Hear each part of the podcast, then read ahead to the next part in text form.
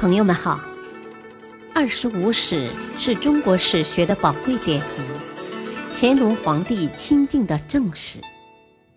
欢迎收听《二十五史珍藏版》，主编朱学勤，播讲汉乐。第二部《汉书》传记第十六。汉哀帝一，汉哀帝刘歆出生于公元前二十七年，卒年公元前一年。定陶王刘康的儿子，三岁袭位为定陶王。他少年时就习律书，也研读《诗经》。成帝称赞他的才能。由于成帝无子嗣。加上刘歆祖母傅太后向赵昭仪和成帝舅舅曲阳侯王根行贿，刘歆得以被立为皇太子。公元前七年，随和二年三月，汉成帝刘骜去世，刘歆即皇帝位，时年二十岁。刘歆即位之时，汉代已走下坡路，面对着汉朝中衰不景气的局面。他起初还想有番作为，他好诗书，尚节俭，乘坐的茱萸仅装饰厚赠而已。面对自武帝起日益严重的土地兼并危机，他采纳老师施丹的《献田议》，来限制豪强大土地的土地兼并。施丹在建议中说：“古代圣主都建立井田制。”这是造就天下太平局面的重要原因。孝文皇帝在周秦战乱后，看到天下空虚，所以实行劝农桑、务节俭的方针，百姓开始充实。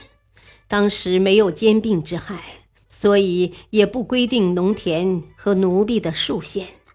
几世成平之后，豪强官僚的财产达数巨万。而贫弱者越来越穷。一般来说，君子之为政，都善于因循守旧，而难以改变制度。但只有改变制度，才能救急济难呐。汉哀帝把他的建议交给公卿大臣讨论，丞相孔光和大司空何武提出了具体的献田数。他建议列侯、公主。关内侯、吏、民占田不得超过三十顷，诸侯王占有奴婢不得超过两百人，列侯、公主不得超过一百人，关内侯、吏民不得超过三十人，期限为三年，违者由官府没收。哀帝批准了献田议，并下了诏书。还下令禁止蓄养奴婢，同时他还罢除了汉代实行很久的两千担以上大官可认子弟为郎的认子令，废除诽谤诋毁法，又诏令掖庭宫女年过三十者都出嫁立民，官家奴婢五十岁以上可免为庶人等诏令。为澄清郡国吏治，他还派遣官吏。去监察贪官和酷吏，犯法者按律撤换。在他统治时期，他任用了一批有识之士，任用龚胜、鲍宣、孙宝为谏大夫，擢升郑崇为尚书仆射。对谏臣的正言，虽有所采纳，看来似乎有些生气。但西汉此时已病入膏肓。当时农民大批破产，土地兼并激烈，想要叫大贵族、大官僚、大地主让出土地，减少奴婢，无异于叫虎狼不吃肉。加之刘歆本人虽好诗书，曾经装出一副圣明君主的样子，但即位不多久，其面目就大暴露。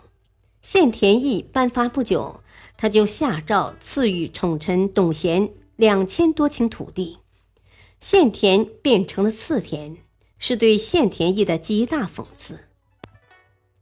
像历代西汉皇帝一上台便带来不同的外戚集团一样，哀帝上台后，傅、丁外戚集团的地位也急剧上升，一时排挤了以元后为代表的王氏家族。哀帝的祖母本是汉元帝的傅昭仪，哀帝即位后，她被尊为皇太后，他的四个同父异母兄弟的儿子都加官封侯。子孟之子傅喜官至大司马，封高武侯；中书子傅彦亦为大司马，封孔襄侯；右君子傅商封如昌侯。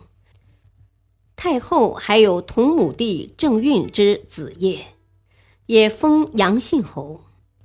正氏、副氏封侯者凡六人，大司马两人。九卿两千担六人，侍中朱曹十余人，哀帝之母丁姬一门，侯者两人，大司马一人，将军九卿两千担六人，侍中朱曹十几人。哀帝在位期间，丁傅两家外戚集团势力暴盛，与王氏集团发生了矛盾。在一次未央宫举行的宴会上。傅太后的座位原定安排在太皇太后侍正君的旁边，当时已任大司马的王莽绝不允许父王并驾齐驱，他严斥安排座位的内者令说：“令陶太后是藩妾，怎能与至尊元后并排共坐呢？”他完全不顾傅太后和哀帝的面子，下令撤去傅太后座位，另设旁座。傅太后忍无可忍，气得把王莽大骂一顿，中途退席。感谢收听，下期播讲二，敬请收听，再会。